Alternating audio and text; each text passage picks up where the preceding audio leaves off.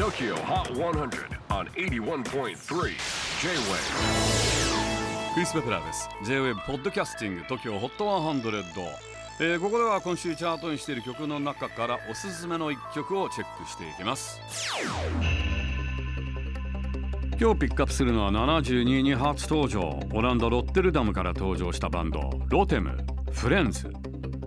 彼らオフィシャルプロフィールを見ますと日本のシティポップとフレンチディスコにインスパイアされた8人組のコズミックファンクバンドだそうです。でメンバーでプロデューサーのルーカスとロテムを中心に活動しているようなんですが、えーこの2人はビジュアルを公開しておらず8人組と言いながらオフィシャルの写真には6人しか写っていません。